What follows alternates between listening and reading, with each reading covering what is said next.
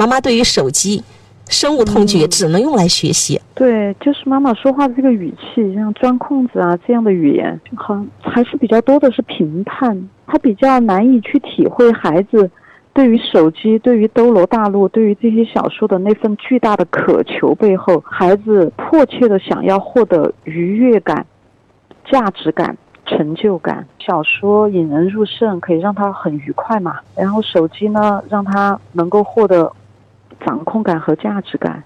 所以孩子那么想要得到这些东西，就说明他在现实生活中其实是比较缺这个东西的。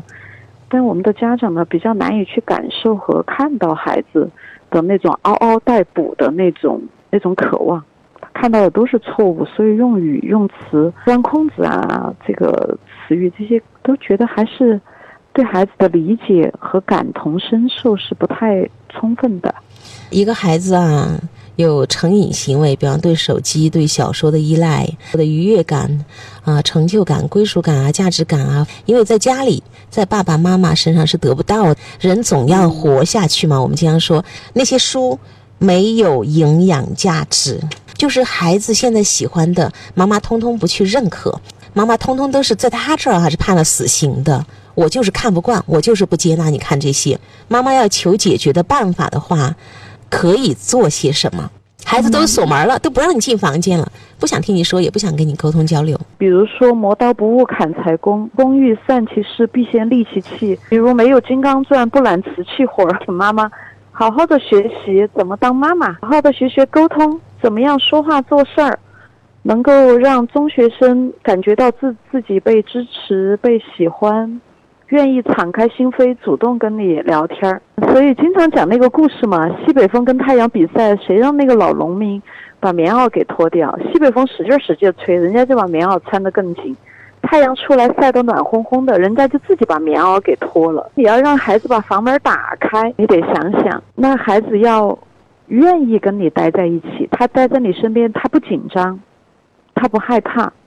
他不厌烦，那这几条你就得想想了。那你这个想发就发的火呢，那你就要管理一下你的情绪了，不能让孩子待在你身边很紧张。还有你那满嘴的唠叨、说葫芦话，哎，翻过来翻过去说的，会让孩子很烦躁的。你说所有这些话之前，你自己都比较的焦虑，所以说呢，还是请你好好的把眼睛从孩子身上收回到自己身上。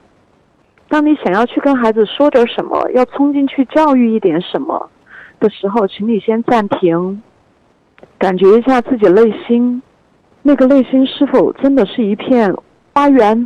那时候你就去说话。如果你内心波涛汹涌，那就暂停，与你内心的波涛汹涌相处一会儿，跟你内心对对话。我现在很生气，我现在很烦躁。